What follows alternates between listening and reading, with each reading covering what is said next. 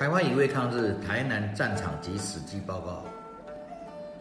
先是在一八九五年九月二十三、二十四日到二十五日之间，黑旗军跟各路的反抗军连续三天攻击占据彰化城的日军，因损失惨重、弹药告绝，撤退之后已无力再发动大规模的攻击行动，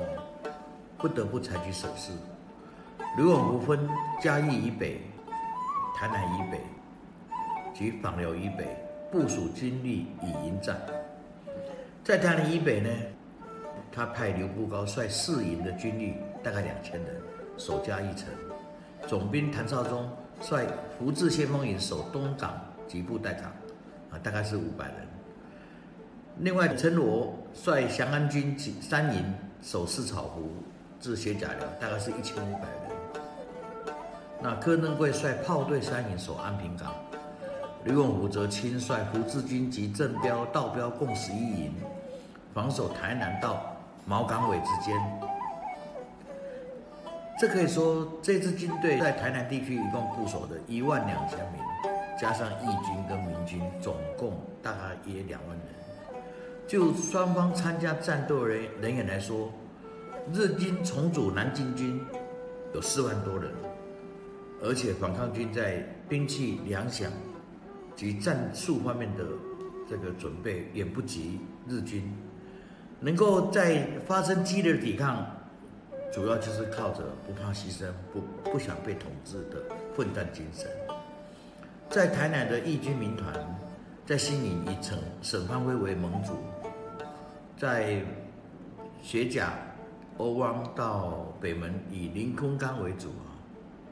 那么还有这个善化的陈子庸。那么这些人纠集地方的民团，总共也不过还不到一万人。这个日军第二师团及第四旅团在十月二十要进入这个台南之前呢，一共在这里发生十天的战斗。这十天的战斗可以讲说是台南战场留下了很多可歌可泣的故事及重要的史迹，像盐水。就有四间庙记录了这个事情。那这个一八九五年十月十一号哈，日军混成第四旅团，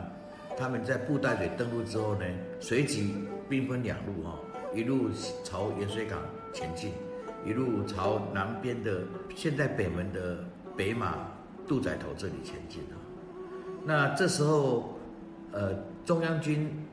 的北白川宫的军队哈，已经。啊，在同一天提早抵达了盐水，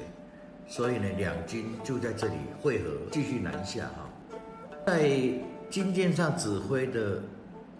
日军指挥官高岛平之助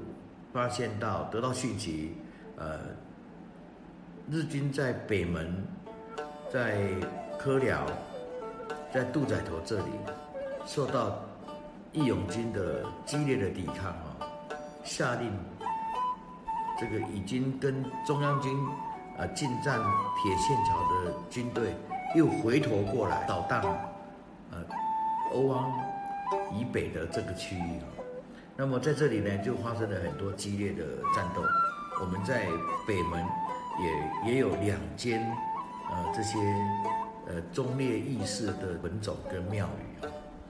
所以呢，我们可以讲说。呃，日军在十月十一号进入盐水跟北门地区，呃，跟当地义军发生的战斗就已经呃，可以讲说非常的激烈哈。那日本军的记录里面都有讲到一些重要的史迹哈。那比方说，呃，当他们已经进入地村庄，已经把反抗军逐出去了，然后部队前进之后。后方又有人敲锣打鼓围过来，而且从远方放冷枪射击，所以呢，这个造成日军呢，呃，在这个地区，呃，会发现到反抗军非常的顽强，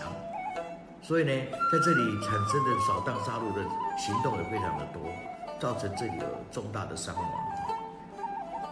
第一件事我们讲盐水的忠义烈士庙，那么我们等一下继续。